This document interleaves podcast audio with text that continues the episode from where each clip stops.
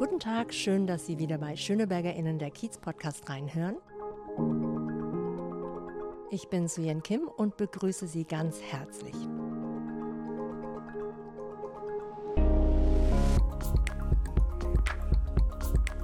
Ich habe eine Frage direkt an Sie, liebe Schönebergerinnen. Kennen Sie die Urania Berlin? Ganz ehrlich, wissen Sie, wo die Urania zu finden ist? Damit das hier nicht zu einem unendlichen Quiz wird, verrate ich es gleich allen Hörerinnen. Die Urania Berlin ist ein sehr traditionsreiches Haus, zu finden am Rande von Schöneberg zwischen Martin-Luther-Straße und der Kleiststraße, unweit vom KDW. Hier bin ich gerade und ich freue mich, dass sich der Direktor der Urania Berlin, Ulrich Weigand, Zeit für ein Gespräch genommen hat. Hallo, Herr Weigand. Ja, liebe Frau Kim, hallo, ich freue mich sehr auf das Gespräch mit Ihnen. Herr Weigand, man hat es vielleicht schon aus der Anmoderation herausgehört. Die Location der Urania ist ja nicht sehr sexy, sage ich mal. So ein bisschen eingepfercht zwischen zwei sehr schnell befahrenen Hauptstraßen. Inwieweit stellt das eigentlich eine Herausforderung dar, als Veranstaltungsort überhaupt wahrgenommen zu werden an diesem Ort? Es ist eine Riesenherausforderung, also das haben Sie absolut richtig erkannt. Ähm, das Besondere ist ja, dass wir überhaupt einen Kulturort in so einer Innenstadtlage haben. Das ist schon mal erstmal ein Vorteil. Das heißt, rein theoretisch mit U-Bahn und öffentlichen Verkehrsmitteln kommt man hier sehr gut hin sozusagen. Der Nachteil ist, dass in der Tat die Architektur nicht sehr einladend ist. Das heißt, wenn ich jetzt das Haus nicht kenne und genau weiß, wo ich rein muss und äh, was ich da möchte, gehen viele Menschen, die das nicht kennen, auch mal dran vorbei. Und äh, wir versuchen das natürlich aufzubrechen, ein bisschen gegen die Architektur zu arbeiten. Wir haben spannende Programme ausgehängt, bunte Plakate. Wir haben mit meinem Start vor drei Jahren ähm, die Säulen des Vorplatzes des Gebäudes in bunten Farben äh, angemalt, weil wir zeigen wollten, hier ist Vielfalt, hier ist äh, Veränderung und haben auch einige Pflanzen, also so Pflanzbeete ähm, dort auf dem Betonvorplatz äh, platziert, um es einfach ein bisschen einladender zu machen. Aber es bleibt eine Herausforderung mit dem Straßenverkehr und dass so Details, dass Sie zum Beispiel, wenn Sie die Straße überqueren wollen, äh, bleiben Sie ja meistens auf der Mitte hängen, weil die Ampelphasen so kurz sind, dass als Fußgänger ich gar keine Chance habe, die Straße mit einer Grünphase zu überqueren. Das sind Details, aber die sind natürlich herausfordernd, Menschen ins Haus zu bekommen. Auf jeden Fall. Ich meine, architektonisch finde ich das jetzt nicht so äh, unattraktiv, das Haus, aber es ist halt, weil es so eingepfercht ist. Wäre es ein großer Platz, ne, würde dieses Glasgebäude viel deutlicher auffallen. Ne?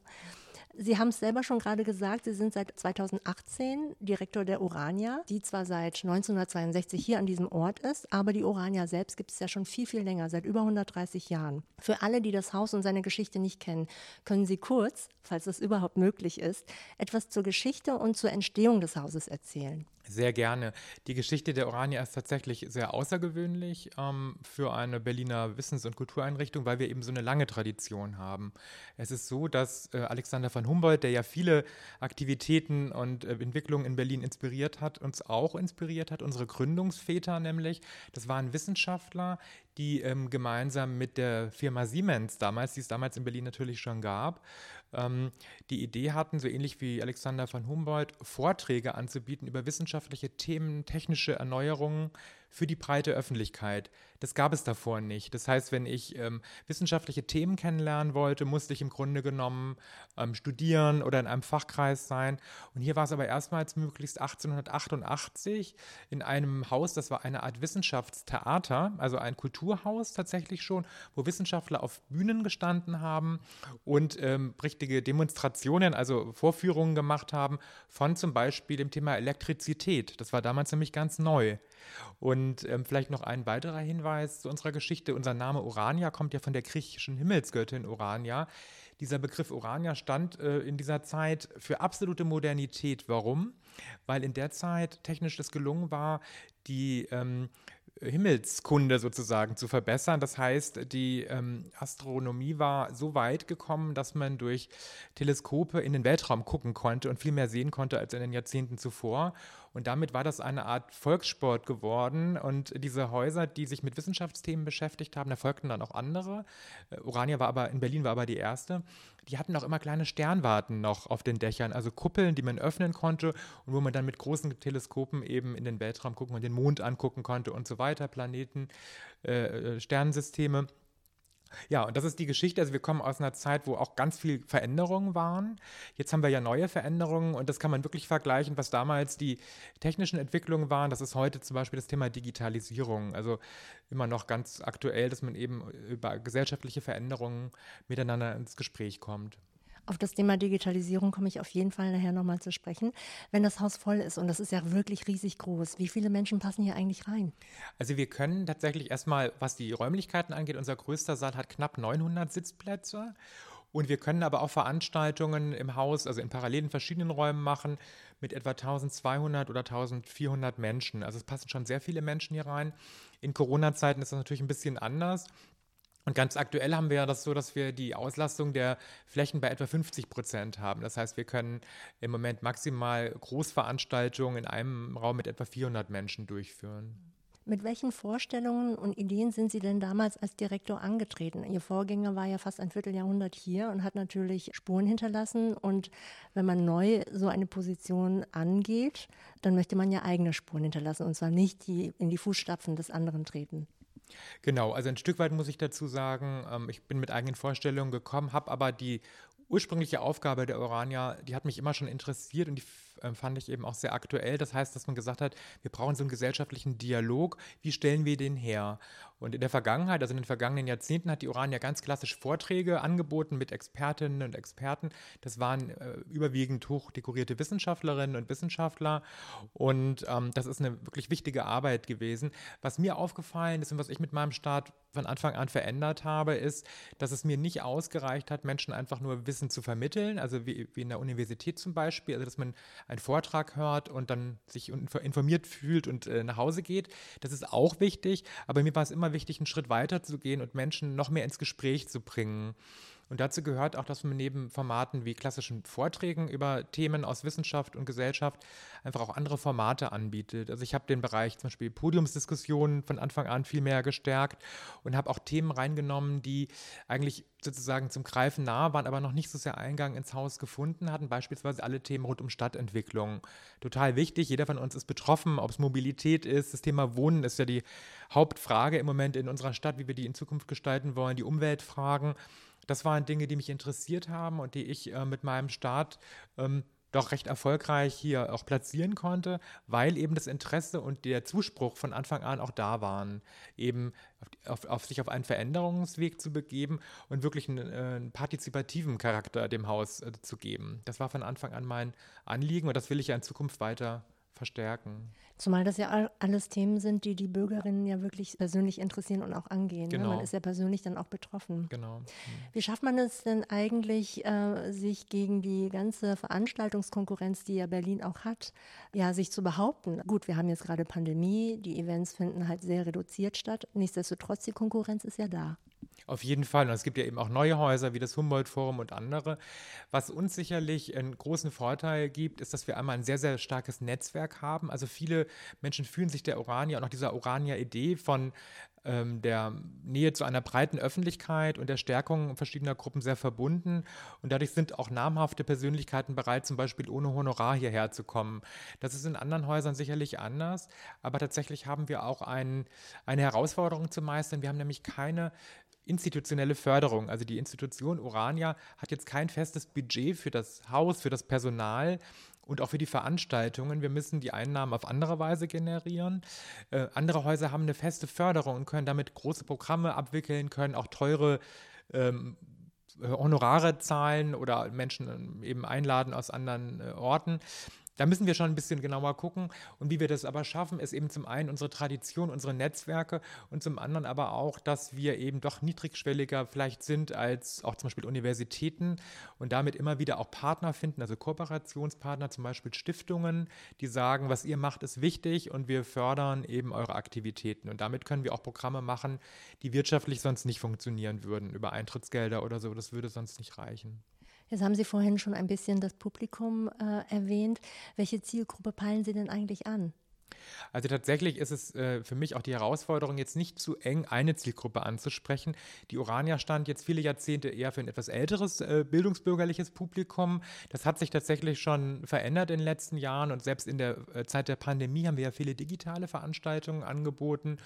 Und da natürlich gerade auch viele junge Leute erreicht, die einfach sehr affin mit äh, digitalen äh, ähm, Contents sind. Ähm, was ich anstrebe, ist eigentlich, dass die Orania ein Ort äh, ist und vielleicht noch mehr wird, wo sich Generationen begegnen. Also nicht so sehr jetzt ein cooles, hippes Studenten-Eventhaus äh, oder ein Seniorentreff oder so, sondern ähm, die Themen, die wir hier äh, machen, und da kommen wir ja noch mehr drauf zu sprechen, das sind ja Themen der Gesellschaft, Themen, die unsere Zukunft entscheidend ähm, mitbestimmen. Und das ist ja unsere Chance auch, äh, diese, diese Zukunftsentwicklung der Gesellschaft mitzugestalten.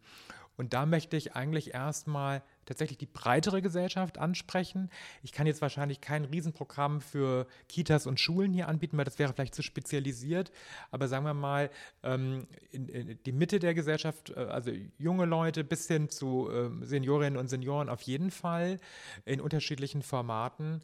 Ähm, aber eben doch so eine breitere Ansprache, das ist mir wichtig, weil ich glaube, solche Orte, also Orte, wo sich verschiedene Generationen begegnen, auf Augenhöhe mit Respekt und Interesse aneinander, die sind weniger geworden. Die sind wirklich weniger geworden. Und ähm, vielleicht noch ein zweiter Punkt, ähm, der mir sehr am Herzen liegt, ist, ist, ich würde gerne noch mehr Gruppen, die in der Gesellschaft benachteiligt sind, ähm, denen mehr Raum geben. Da kann ich jetzt auch nicht sagen, wir können jetzt alle Gruppen äh, äh, hier der Stadtgesellschaft hier irgendwie berücksichtigen, aber der Anspruch ist auf jeden Fall da. Zum Beispiel Themen von Menschen, die bisher im Diskurs nicht so zu Wort kommen, äh, zu platzieren, Menschen oder auch überhaupt Menschen zu Wort kommen zu lassen. Also im Moment würde ich sagen, ist unser Haus noch sehr geprägt von Menschen, die einen sehr hohen Bildungsgrad haben. Und ich würde mich freuen, wenn es uns gelingt, noch mehr Formate zu entwickeln, die auch anderen Menschen die, Berührung mit der Orania ähm, ermöglichen. Und das ist zum Beispiel unsere Nachbarschaft, die wir ja mit ganz anderen Angeboten ansprechen. Auf jeden Fall. Und da sprechen Sie was ganz, ganz Wichtiges ein. Also wirklich ein diverses Publikum zu erreichen. Ja? Und da ist die große Herausforderung sicherlich auch die Ansprache. Sie haben es auch gerade schon gesagt, das Publikum bislang war ja eher, also von der Altersgruppe her älter. Können Sie ungefähr benennen, wie die Altersgruppe war? Also es waren immer schon verschiedene Gruppen hier. Das hängt immer von den Veranstaltungen ab. Gerade wenn wir so Gesellschaftsthemen hatten, also rund um Demokratie, ähm, Umweltfragen, war es ein sehr gemischtes Publikum. Dann haben wir aber auch klassisch auch von den Uhrzeiten her äh, Veranstaltungen, die zum Beispiel Menschen, ähm, die im Ruhestand sind, einfach besser wahrnehmen können. Also so Nachmittagsvorträge zu Kunst- und Geschichtsthemen zum Beispiel oder auch Gesundheitsthemen. Ähm, wir haben das ein bisschen aufgebrochen und haben ähm, auch schon vor der Pandemie ähm, Abendveranstaltungen oft so gestaltet, dass eben doch die so ein bisschen offener formuliert waren. Ähm, immer dann, wenn das eher diskursartig ist, sind mehr junge Leute dabei. Das habe ich schon gemerkt. Also das ist einfach auch die Erwartung von jungen Menschen, ähm, dass man sich mehr einbringen kann, dass es auch Möglichkeit gibt, zum Beispiel sich vielleicht noch zu vernetzen, nach der Veranstaltung vielleicht noch die Personen, die auf der Bühne saßen oder mit denen man diskutiert hat, im Café zu treffen und nochmal anzusprechen. Also immer wenn das mit im Angebot war, äh, würde ich sagen, war das so von Studenten ähm, und Studentinnen bis Berufstätige und auch, auch Seniorinnen und Senioren. Und ja, also immer auch ein bisschen nach den Themen und nach den Formaten. Verstehe. Aber man hört sehr, sehr deutlich, dass hier einiges im Wandel ist, Veränderungen, Change. Ich würde gerne nochmal auf das Thema Diversität zu sprechen kommen. Jetzt ist ja Schöneberg sehr divers. Ja, wir haben eine sehr lebendige queere Szene. Es gibt äh, Teile von Schöneberg, da ist ein sehr hoher nicht deutscher Herkunftanteil, wie man so schön sagt. Und es ist ja so, dass Bildung und Kultur ja eigentlich für jeden da sein soll. Wie schafft es denn die Urania oder wie möchte das die Urania eigentlich schaffen, auch dieses diverse Publikum ins Haus zu bekommen? Die Ansprache muss ja definitiv eine andere sein, als wenn man das, sag ich mal, intellektuelle Publikum anspricht. Ganz genau. Also ähm, zum einen muss ich erstmal sagen, ist das ähm, eine Riesenaufgabe, der ja eigentlich alle Kulturinstitutionen in unserer Stadt ähm, auch ähm, noch äh, die sie eigentlich gerade angehen. Und da ist auch noch viel Bedarf, äh, viel Luft nach oben. Wir, sehen, wir stellen ja fest, dass viele Einrichtungen doch ähm, auch elitären Charakter haben oder ausschließenden Charakter haben, obwohl sie es gar nicht wollen. Also die Kunst und die Kultur, ähm, Theater, Opern, was wir alles haben, ist ja tatsächlich erstmal gedacht für alle, aber ähm, wir stellen ja praktisch fest, dass es organisiert werden muss, diese Diversitätsentwicklung, die kommt nicht automatisch. Hier in der Orania ist erstmal der Anlauf ein größerer. Warum? Wie ich schon sagte, hat das Haus eben kein Budget, keine öffentlichen Gelder, mit denen sie diesen Auftrag, zum Beispiel eine sehr diverse äh, Kulturlandschaft hier zu gestalten, erfüllen können. Das heißt, wir müssen da neue Wege gehen. Und äh, es ist tatsächlich erstmal nötig gewesen, einen ganz großen Aufschlag zu machen. Das heißt einfach nur zu sagen, wir brauchen jetzt ein bisschen mehr Budget oder wir brauchen überhaupt Budget, um Veranstaltungen zu machen. Das hätte nicht ausgereicht, weil gerade wenn ich in der Politik unterwegs war, so meine ersten Amtsantrittsbesuche und so, habe ich oft gehört, Mensch, Urania, toll, super. Ich komme auch immer gern zu den Veranstaltungen, sehr interessant. Ich bringe mich da auch gerne als Politikerin oder Politiker ein. Und wenn ich dann gesagt habe, naja, aber wir haben keine ähm, öffentlichen Mittel und ich möchte eigentlich das Haus verändern, sehen Sie denn da Möglichkeiten für Programmförderung oder Projekte und so weiter, war das immer sehr verhalten und es wurde gesagt, Mensch, aber die Orania hat es doch eigentlich immer gut geschafft, auch ohne öffentliche Mittel. Ähm, ihr habt doch dieses große Konferenzzentrum. In der Tat ist es auch in Zeiten ohne Pandemie eine Einnahmequelle. Also wir vermieten die Räumlichkeiten halt auch für ähm, Betriebsversammlungen oder Konferenzen, aber bei weitem nicht ausreichend, um zum Beispiel einen großen Programmetat daraus zu generieren. Und ähm, also ein erster Schritt von mir war, wie vorhin schon angesprochen, dass ich mit Stiftungen gesprochen habe. Dadurch konnten wir einige neue Formate ähm, ins Leben rufen, unter anderem mit der Open Society Foundations, eine Reihe, die heißt Urania Kontrovers, wo wir mit Nathalie Amiri und Gästen ganz unterschiedliche Themen von Demokratie, Umwelt und Klima jetzt in den letzten äh, zwei Jahren äh, diskutiert haben. Äh, wir haben mit der Berliner Landeszentrale für politische Bildung eine Reihe mit Soki, abends warm, einen Mehrgenerationen-Talk. Und diese Beispiele zeigen schon mal so ein bisschen im Ansatz, ähm, wie die künftige Orania eigentlich noch viel mehr werden soll. Also wirklich ein Ort, wo ganz verschiedene Menschen zusammenkommen. Ähm, vielleicht noch ein drittes Projekt, wo das auch jetzt schon gelingt, ist unser Orania Garten. Ähm, den haben Sie, äh, Frau Kim, vielleicht schon beim ähm, Ankommen gesehen. Wir haben also ein Urban Gardening-Projekt mit Prinzessinnengarten realisiert, dank äh, der Lotto-Stiftung Berlin und auch Förderung ähm, der Umweltverwaltung. Und diese Projekte zeigen halt, es funktioniert. Und da bin ich schon total dankbar, dass so nach ein, zwei Jahren meiner Amtszeit es dann eben doch möglich wurde, erste Projektmittel zu bekommen. Das war so der erste Schritt, auch vom Land Berlin, eben von der äh, Senatsverwaltung für Umwelt war eine große Offenheit, weil die gesagt haben, wir wollen unsere Themen mehr in die Gesellschaft bringen. Da machen wir jetzt seit anderthalb Jahren wirklich ein ganz tolles Programm zusammen, was auch während der Pandemie digital und hybrid gut funktioniert hat. Und ähm, ja, der weitere Weg, ähm, die Orania zu öffnen und das, was Sie mich jetzt auch gefragt haben, wie könnt ihr hier mehr Diversität herstellen, geht tatsächlich über eine Komplettveränderung dieser Architektur. Da kommen wir ja vielleicht noch drauf zu sprechen. Ja, Architektur ist ja das eine, aber ich meine, um Diversität in einem Haus zu etablieren, muss es ja von innen heraus geschehen. Das ist ja eine intrinsische Bewegung, sage ich jetzt mal. Ne? Ich kann Ihnen nur sagen, weil ich halt auch für die Kulturstiftung des Bundes tätig bin, ja. da gibt es ja dieses 360-Grad-Programm. Ja. Da finde ich es sehr, sehr spannend, wie da die einzelnen Kultureinrichtungen die Wege gegangen sind und noch gehen. Tatsächlich ist es ein wahnsinniger Aufriss. Vor allen Dingen ist es ja so, ein Change äh, Management in Richtung Diversität beinhaltet ja nicht nur eine neue Architektur, sondern es geht tatsächlich bei jedem einzelnen Mitarbeiter oder Mitarbeiterin wirklich um eigene persönliche Einstellungen. Genau. Und das ist ganz schön schwierig, da auch dran zu schrauben, wenn ich es mal so lapidar ausdrücken darf. Absolut. Also ich bin Ihnen dankbar, dass Sie das Thema so ausdrücklich ansprechen, weil das ist eine der großen Herausforderungen, die ich aber wirklich sehr, sehr gerne auch angehe. Ähm, ja, wie, wie, was machen wir im Moment mit diesen relativ wenig Möglichkeiten, die wir haben? Ähm, ich habe mich, als ich angefangen habe, bei dem 360-Grad-Programm beworben mit der Orania, weil ich das auch ziemlich geeignet fand. Also neue Hausleitung mit sehr viel Gestaltungsmöglichkeiten, also perfekt geeignet, um hier mal ein Exempel im positiven Sinne zu machen, also von Anfang an das Haus divers aufzustellen, von innen programmatisch und so weiter. Und ich bin da nicht weitergekommen. Warum? Weil die Urania eben gar keine öffentlichen Mittel bislang bekommen hatte. Und es wurde zwar gesagt, dass das also kein Ausschlusskriterium sei, aber ich hatte dann doch das Gefühl, dass, wenn ich mir auch angeschaut habe, wer die Programme, die Beratungen bekommen hat, dass es doch eher Einrichtungen waren, die schon gefördert sind. Das zeigt also, wie wichtig das schon ist, auch mit der öffentlichen Hand eben auch als Zuwendungsempfänger ähm, im Austausch zu sein, weil nur dann ist man im Bewusstsein. Also es reicht nicht nur eine tolle Arbeit zu machen oder tolle Vorhaben zu machen, sondern man muss dem auch Ausdruck verleihen, auch mit einem klaren Selbstbewusstsein und ähm, auch, auch, auch Mittel erkämpfen. Ähm, und das ist in unserem Fall wirklich so und ist aber auf einem ganz guten Weg. Ähm, ich habe dann geschaut, wie kann ich es denn machen, ohne jetzt eine Förderung zu haben, um zum Beispiel entsprechende Expertinnen einzuladen, Schulungen zu machen, die Struktur von innen zu verändern. Ähm, ich habe ein bisschen die Struktur der Programmgestaltung verändert. Und zwar Es ist halt so, wir haben ein angestelltes kleines Programmteam mit zwei Mitarbeiterinnen, die die Programmkoordination machen, in Zusammenarbeit mit mir die Planung der Saison, der Veranstaltungen. Und dann haben wir einen, einen Pool von freiberuflichen Kuratorinnen und Kuratoren, ähm, noch gar nicht so lange.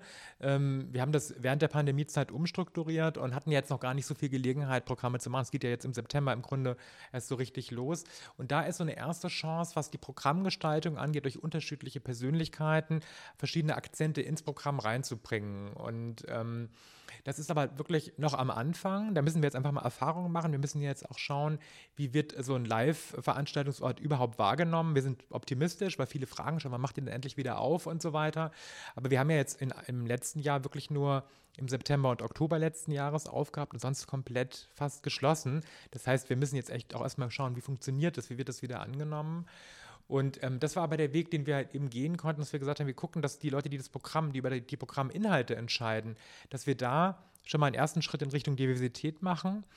Ähm, dann fiel uns aber auf, dass es gar nicht so einfach ist, Programmkuratorinnen und Kuratoren zu finden. Also man denkt ja, Mensch, die Stadt ist doch voller Menschen, die viele Ideen haben und auch Erfahrungen haben. So einfach ist es nicht. Das heißt, ich sage mal im weitesten Sinne, auch bei freiberuflichen Mitarbeiterinnen und Mitarbeitern, ähm, da ähm, Kuratoren zu gewinnen, ist eine Herausforderung. Ich kann das jetzt hier an dieser Stelle nutzen und sagen, wenn Sie Themen haben, wenn Sie Erfahrung haben mit, äh, mit Konzeption und Durchführung von Veranstaltungen, sind wir auch sehr offen. Da kann man sich ja auch initiativ bei uns bewerben und wir gucken uns das gerne an. Aber das ist unser erster Schritt, also mit einem freien, vielfältigen Team äh, das Thema anzugehen, was unsere Belegschaft angeht und das Bewusstsein und die Sensibilität ähm, für unterschiedliche Zielgruppen. Das ist dadurch, finde ich, schon ganz gut gegeben, dass wir natürlich auch bei unserer Belegschaft unterschiedliche Herkünfte und äh, ähm, unterschiedliche ähm, Sichtweisen haben. Da ist eine Vielfalt schon vorhanden. Das hat auch in der Vergangenheit eigentlich immer schon ein bisschen geholfen, sozusagen, dass man schon ein Bewusstsein hat, was könnten andere Menschen interessieren. Aber ich glaube, ganz entscheidend ist, und da haben wir noch einen Weg vor uns, dass wir die Menschen, die wir auf unsere Bühne praktisch einladen, denen wir die Bühne und das Wort geben, dass die unterschiedlich sind. Und da, da haben wir noch Bedarf. Das muss noch weitergehen. Da braucht man eben wirklich auch Beratung aus den Communities heraus. Also ob das jetzt migrantische Szene ist oder queere Community. Ähm, da braucht man einfach Menschen aus diesen Szenen heraus und aus diesen Fachwelten, die, die äh, uns eben ein bisschen helfen, auch die richtigen Themen zu setzen. Genau. Definitiv. Also ähm, da Sie ja ohnehin ähm, auch zum Ziel haben, zu netzwerken und in den Dialog zu treten, kann ich tatsächlich nur anregen, gehen Sie auf die migrantischen Organisationen zu oder auf die vereinzelten, ähm, es ist ja egal, ob das nur Migrantenorganisationen sind oder auch andere Organisationen, weil ich glaube, die freuen sich tatsächlich über einen Austausch. Aber haben Sie denn tatsächlich jemanden im Hause, der für Diversität explizit zuständig ist? Noch nicht. Wir sind da gerade dran. Das hat auch tatsächlich damit zu tun, dass wir sehr, sehr wenig Budget nach der Krise jetzt haben. Wir leben ja immer noch, das muss ich vielleicht noch dazu erläutern, von Corona-Hilfen. Also weil wir eben keine öffentliche Förderung hatten und auch keine Vermietung mehr machen konnten, waren wir auf diese öffentlichen Gelder angewiesen. Das läuft noch, wir, äh, noch bis Ende des Jahres voraussichtlich. Wir hoffen, dass wir jetzt aber allmählich wieder Fuß fassen und auch Einnahmen generieren und auch unser Team erweitern können. Wir sind aber gerade dabei, größere Förderanträge zu stellen und haben das Thema Diversitätsentwicklung damit reingeschrieben. Das heißt, ich suche jetzt ähm, nachdem ich auch gemerkt habe, es braucht wirklich eine Person, die das verantwortet, die selber Inhalte setzt, aber auch dabei äh, hilft, äh, die richtigen Referentinnen und Referenten zu gewinnen, die Vielfalt ermöglichen. Ähm, das steht jetzt in den nächsten Monaten an, so eine Persönlichkeit zu gewinnen. Und solange wir das uns noch nicht als Anstellung leisten können, arbeiten wir durchaus auch äh, mit ähm, Beratungen zusammen. Ähm, die Beratung auch für Diversitätsentwicklung des Landes Berlins gibt es ja extra eine Stelle mit ganz tollen Kolleginnen und Kollegen, mit denen ich auch schon im Kontakt stehe. Da haben wir auch schon mal einzelne Tra Trainings wahrgenommen. Und auch das möchte ich gerne fortsetzen, sodass wir sozusagen mit äh, Beratung von außen und dann hoffentlich auch bald mit einer Mitarbeiterin oder einem Mitarbeiter im Team wirklich Diversitätsentwicklung nach vorne bringen können. Große Themen, die Sie angehen wollen, aber das eine Thema, das ist ja immer noch sehr präsent, und zwar Corona. Sie haben es gerade auch nochmal gesagt, dass Sie verschiedene Veranstaltungen nicht umsetzen konnten. Aber Sie haben auch angesprochen, dass es quasi digitale Veranstaltungen gab. Wie haben Sie denn die Zeit überbrückt? Ja, also das war, wir mussten tatsächlich erstmal auch überlegen, wie äh, gehen wir jetzt in die weitere Zukunft, weil wir wussten ja nicht, wie lange dieser Zustand anhalten würde. Was aber doch relativ schnell im Frühsommer letzten Jahres schon gelungen ist, also 2020 war, dass wir ähm, unsere Referentinnen und Referenten angesprochen haben, ob wir einige Aufzeichnungen im ersten Schritt, einige digitale Vorträge und Diskussionen einfach nochmal auf unsere Webseite stellen dürfen und so weiter. Das hatten wir vorher noch nicht. Wir hatten keinen großen digitalen Bereich ähm, und da gab es sehr viel Zuspruch und Unterstützung und wir haben auch teilweise auch mit Fördermitteln ähm, Veranstaltungen durchführen können, die ähm, wir hier aufgezeichnet haben, wo wir alle Hygienevorschriften beachtend dennoch hier die Protagonistinnen und Protagonisten eingeladen haben und dann mit Abstand auf der Bühne. Und das war wirklich aufwendig, aber es war doch entscheidend, dass wir live zumindest die Podiumsteilnehmer zusammenbringen konnten. Manchmal war auch jemand zugeschaltet, aber wir haben schon gemerkt, dass diese Begegnung dieser Menschen, auch wenn es mit Abstand und sowas war, doch ähm, den Charakter der Veranstaltung wesentlich beeinflusst hat. Und diese Veranstaltungen wurden sowohl im Bereich Livestreams als auch jetzt als Aufzeichnungen weiterhin auch werden die sehr gut angenommen. Das heißt, die haben, haben wir auch einen Schritt nach vorne gemacht und gelernt, dass wir mit diesen digitalen äh, Formaten zum Beispiel andere Menschen erreichen können, die jetzt nicht nach Schöneberg kommen oder zumindest bisher nicht wussten, wo die Urania ist oder was wir hier eigentlich anbieten. Und es sind auch Menschen ein bisschen auch außerhalb von Berlin auf uns aufmerksam geworden. Und das ist natürlich ein tolles Potenzial. Ne? Also wenn man sagen kann, ähm, in Zukunft, es gelingt uns vielleicht einige Formate doch dauerhaft hybrid zu, durchzuführen, wäre das großartig, weil wir dann unseren äh, Zielgruppenkreis erweitern können. Ja, und jetzt haben Sie aber auch ganz richtig gesagt, also äh, Digitales äh, bietet eine Alternative, aber es ist halt wirklich nur ein Kompromiss. Ne? Aber der Kompromiss, wenn der zur Folge hat, dass man halt über die Grenzen Berlins wahrgenommen wird, das ist natürlich sehr, sehr schön. Ähm, Sie haben schon vorhin gesagt, dass es eigentlich diese Situation mit Digitalem umzugehen vorher ja gar nicht gegeben hat und jetzt waren Sie dann gezwungen, sich umzustellen. Wie wird denn das aktuell gehandhabt und wie sieht die Zukunft aus? Also wir können jetzt auch gerne über die Architektur sprechen, weil es muss ja auch eine Logistik, eine Basis dafür geschaffen werden, dass man halt eben auch auf reine digitale äh, Veranstaltungen zurückgreifen kann. Auf jeden Fall. Also jetzt ist es erstmal so, wir haben äh, digitales Know-how erworben, gleichwohl arbeiten wir äh, da mit externen Fachleuten zusammen, weil unsere Technikerinnen und Techniker sind jetzt nicht ähm, ausgebildet, äh, komplexe digitale Aufzeichnungen zu machen. Die flankieren das ganz großartig, aber es ist immer auch noch eine Frage von Budget. Also es ist leider nicht so, dass wir jetzt jede Veranstaltung automatisch streamen können oder so. Ähm, ähm, das heißt, hier müssen wir immer schon sehr genau schauen, mit welchen Veranstaltungen das möglich ist. Ähm, das wollen wir beibehalten und meine Hoffnung ist, dass wir so ungefähr jede vierte bis fünfte Veranstaltung digital teilen. Ob das immer noch Livestreams sind, die ja relativ teuer auch oder aufwendig sind, muss man sehen. Die Frage ist halt auch, wie wichtig das ist. Also es hängt ja auch vom Thema ab. Es gibt schon Themen, wo sich Leute wirklich beteiligen wollen. Da haben wir auch gute Erfahrungen gemacht, sich über ähm, ähm, solche Interaktionstools dann auch in, in die Diskussion eingeklinkt haben. Also deswegen Livestreams haben ja schon ihre Berechtigung, aber möglicherweise gewinnt ja jetzt auch wieder die äh, also das vor Ort ähm, sein und äh, aber auch das zeitunabhängige Konsumieren von digitalen Contents. Da müssen wir mal schauen, wo es hingeht.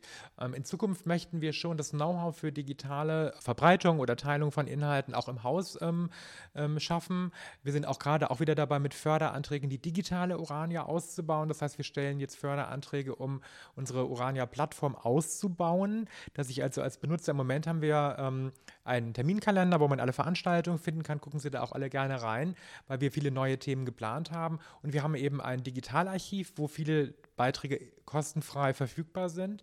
Da kann man sich auch ein bisschen einen Eindruck über die Themen der Urania machen. Ähm, das haben wir jetzt schon. Wir wollen aber in Zukunft da auch noch mehr Interaktionsmöglichkeiten einbauen, dass ich zum Beispiel Beiträge wirklich kommentieren kann, dass ich eigene Anregungen reingeben kann, dass man auch mit dieser digitalen Plattform interagiert. Im Moment ist es eben äh, noch nicht so richtig dialogisch. Da wollen wir aber gerne hinkommen und die Plattform noch mehr mit den digitalen, äh, mit den sozialen Netzwerken der Urania verbinden, auch diesen Bereich weiter ausbauen. Das ist uns klar, das wollen und müssen wir machen, damit wir einfach mit breiteren Gruppen der Gesellschaft auch im Austausch sind. Das heißt, ähm, Sie merken schon, in, in, das Digitale wird auch in den nächsten Jahren viel ähm, Energie reingesteckt, dass das wirklich wächst. Und ja, das andere Thema unseres großen Bauvorhabens, ich hatte schon am Anfang unseres Gesprächs das Thema Architektur und Zugänglichkeit des Hauses angesprochen wird auch das Digitale nach vorne bringen, weil natürlich ein modernisiertes Haus Digitales einfach voraussetzt und mitdenkt. Ähm, vielleicht ein Wort zu dem Bauvorhaben als solchem. Hier ist es so, dass wir, das war schon mit meinem Start vor drei Jahren so, da wurde gesagt, ähm, Herr Weigand, bitte schauen Sie nicht nur das Programm zu erweitern und neue Zielgruppen einzuladen, sondern schauen Sie auch nach Möglichkeiten, wie wir diesen Standort äh, modernisieren und erhalten können. Weil das ist eben auch keine Selbstverständlichkeit. Das Gebäude, in dem wir jetzt gerade sind, das ist ja, sind ja eigentlich zwei Gebäude, ein Gründerzeitgebäude, also was über 100 Jahre alt ist und eben ein Bauteil aus den 60er Jahren. Beide Teile sind extrem sanierungsbedürftig, weil es gab nie eine Grundsanierung seit 1962. Sie sagten es vorhin, Frau Kim, da war die Eröffnung hier an diesem Standort. Und ähm, seitdem ist das Haus immer nur bei ganz wichtigen Dingen, natürlich Brandschutz, äh, äh, Lüftung und so weiter, sind wir auf dem aktuellen Stand. Aber dennoch gibt es ja viel, viel mehr Dinge, die so ein Haus auszeichnen. Wir haben eine Machbarkeitsstudie durchgeführt und geschaut, wie kann man denn Diversität der Angebote herstellen, also andere Räumlichkeiten, äh, andere Flächen schaffen und haben eine Berechnung angestellt, was kostet Sanierung und äh, Erweiterung des Hauses und haben dazu mit der Politik Gespräche geführt. Ähm, was unsere, unser interner Prozess ähm, der inhaltlichen Veränderung war, war, dass wir gesagt haben, wir wollen ähm, ein offenes Bürgerforum Orania entwickeln. Ähm, das ist auch ein bisschen vielleicht auch zu Ihrer Frage, wie wollt ihr hier Vielfalt herstellen? Wir wollen den Charakter des Hauses verändern, inhaltlich, indem wir sagen, wir möchten ein nationales Bürgerforum werden, und zwar für Demokratie und Vielfalt, Wissenschaft und Umwelt. Diese vier Schlagworte haben wir ganz bewusst genutzt, weil wir sagen wollten und zeigen wollten, worum es uns eigentlich geht, nämlich die Tradition, dieses Wissensvermittelnde der Oranier zu erhalten, aber gleichzeitig wirklich voll auf Diversität zu setzen und das Thema Demokratiedialog doch in den Mittelpunkt zu rücken, weil es eben doch sehr, sehr dringend ansteht aufgrund unserer gesellschaftlichen Entwicklungen. Und ähm, unsere Erfahrung war, dass das bei der Politik ähm, die Ohren geöffnet hat und die Zugänglichkeit und die Offenheit, mit der Oranie etwas zu verändern, erhöht hat. Also vorher, als ich eben nur hingegangen bin, gesagt habe, ich möchte da was verändern und äh, haben Sie nicht äh, Pro Programmmittel für mich, war ja die Reaktion erstmal verhaltener. Aber als ich gesagt habe, wir fokussieren jetzt und machen diesen Demokratiedialog äh, und die Vielfaltsentwicklung ganz stark, da habe ich jetzt gemerkt, okay, es gibt Unterstützung und so ist es auch gelungen für dieses Bauvorhaben, was sozusagen so einen ersten Meilenstein darstellt, Mittel äh, sowohl der Bundesregierung als auch des Landes Berlins ähm, zu erhalten. Ganz konkret hat der Bund ähm, im November letzten Jahres und ähm, der Berliner Senat im Juni diesen Jahres zugesagt, uns mit Geldern zu unterstützen. Und wir reden hier von einem Gesamtvolumen in der Höhe von 85,5 Millionen Euro. Eine ähm, enorme Summe, die, wenn man sie dann aber genauer äh, sich anschaut, sehr schnell natürlich auch für Kosten von Sanierung, Unterhaltung und energetischer Optimierung des Gebäudes benötigt wird. Aber, und das wird vielleicht viele hier äh, unserer Zuhörerinnen und Zuhörer interessieren, äh, wir erhalten damit auch die Chance, diese Fläche, die wir hier haben. Wir haben im Moment 6000 Quadratmeter, ist ja schon mal relativ viel. Da sind aber auch viele Nebenflächen dabei, die man gar nicht als Besucher zu Gesicht bekommt. Diese Flächen des Hauses können wir mit, dem neuen, mit der neuen Urania in Zukunft erweitern auf das Doppelte, auf 12.000 Quadratmeter. Und Sie können sich vorstellen, 12.000 Quadratmeter werden ganz andere Nutzungen auch ermöglichen. Also das finde ich wahnsinnig spannend, äh, was Sie schildern. Vor allen Dingen, dass es hier auch ein Bürgerforum werden soll, also wirklich eine Begegnungsstätte. Ähm, man kann ja schon fast sagen, dass äh, die Orania tatsächlich politischer geworden ist. Ja? Also von einer reinen äh, akademischen äh, Wissensort, Wissensvermittlungsort zu einem Ort, wo auch über Politik diskutiert werden darf oder auch gestritten werden darf. Absolut. Also ich muss dazu sagen, das haben meine Vorgänger auch schon grundsätzlich ermöglicht. Also beispielsweise haben hier Politiker ihre neuen Bücher vorgestellt und dergleichen. Ähm, aber tatsächlich gehen wir noch mehr in die Mitte der Gesellschaft und auch dahin, wo es weh tut, also wo Verwerfungen existieren, weil wir einfach beobachten, das lässt sich am besten angehen, indem man sich auf Augenhöhe begegnet und die Probleme aber auch erstmal offen anspricht. Und äh, da haben wir tatsächlich auch schon tolle äh, Begegnungen hier im Hause gehabt. Es ist nicht einfach, mit den radikalen Strömungen der Gesellschaft umzugehen. Wir können auch nicht jedem eine Bühne geben. Das heißt, unsere ähm, Protagonistinnen und Protagonisten auf der Bühne. Das sind mittlerweile aber eben nicht mehr nur noch Wissenschaftlerinnen und Forscher, sondern auch Aktivistinnen, Journalisten und andere Gruppen, äh, Künstlerinnen.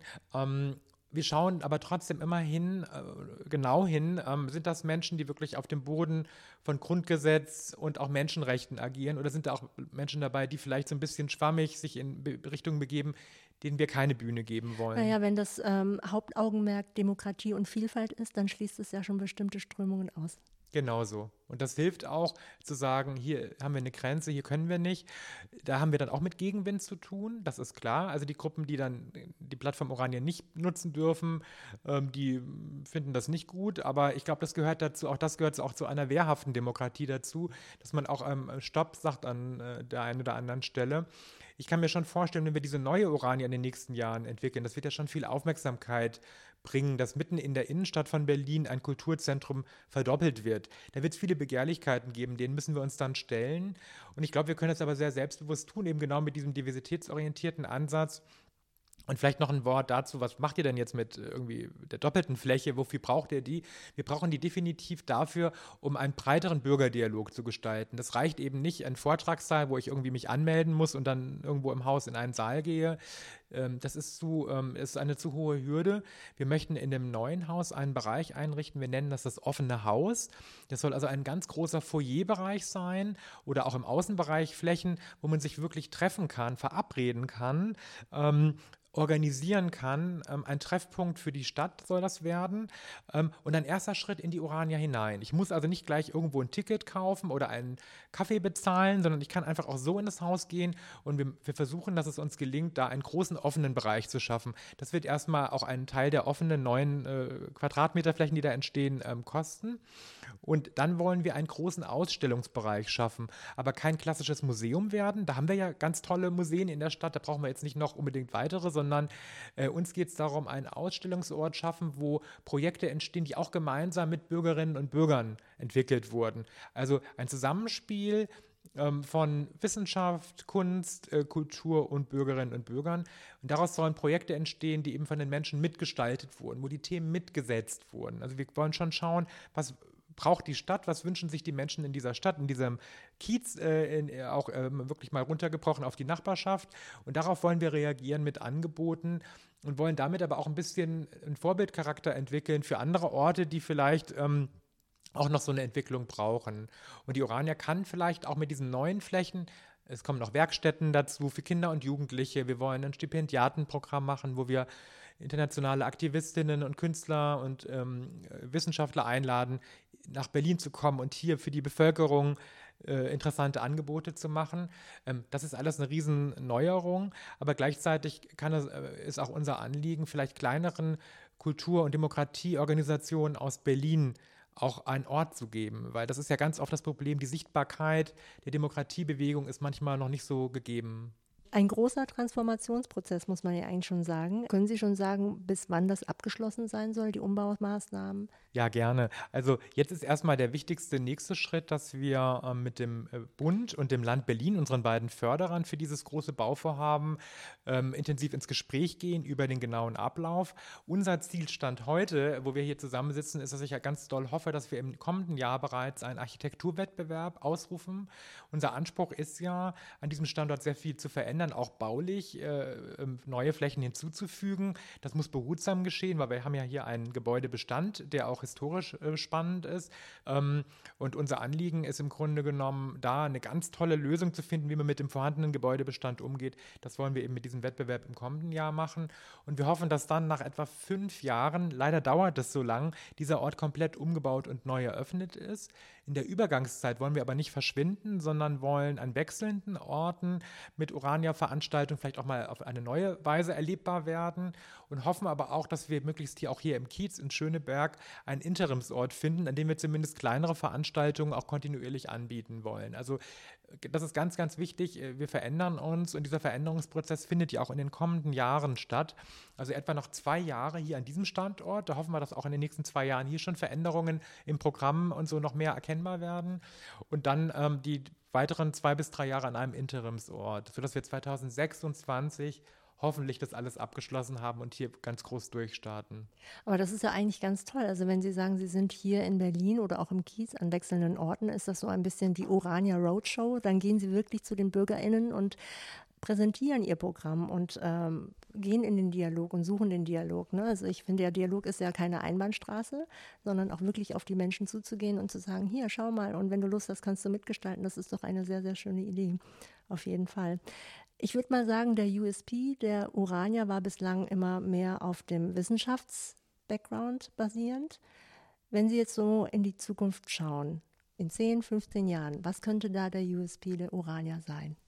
Also der USP der Urania soll auch hoffentlich schon früher, also vielleicht auch schon in fünf Jahren, sein, dass man auch weiß, die Urania steht auch für bürgerschaftliches Engagement. Das ist mir ganz, ganz wichtig, weil ne, man kann sich aufregen über Politik, die da oben und so weiter, Wirtschaft und so, aber wir haben alle eine Mitverantwortung, wir können alle mitgestalten. Und äh, ich habe jetzt das Glück, dass ich in einer Einrichtung bin, die dazu beitragen kann, ähm, zu zeigen, wie das funktionieren kann. Und wenn es uns gelingt, in den kommenden Jahren erstmal weiterhin als Ort äh, bekannt zu sein, der für Demokratie steht, der für Neutralität steht. Also ganz wichtig, wir sind jetzt nicht von einer politischen Richtung irgendwie geprägt, ähm, sondern wir wollen äh, auf der Basis demokratischer äh, Kultur gerne ähm, ähm hier ähm, gestalten ähm, dann ist das schon mal ein Riesenerfolg. Und wenn es dann jetzt noch gelingt, und das ist tatsächlich ein Prozess von durchaus einigen Jahren, dass hier die Vielfalt auch der Stadtgesellschaft in den Besuchergruppen, in den Angeboten ähm, erlebbar ist und man einfach sagt, die Urania ist ein Ort, da kannst du hingehen, da kannst du dich mit Freunden treffen, da kannst du dich aber auch informieren.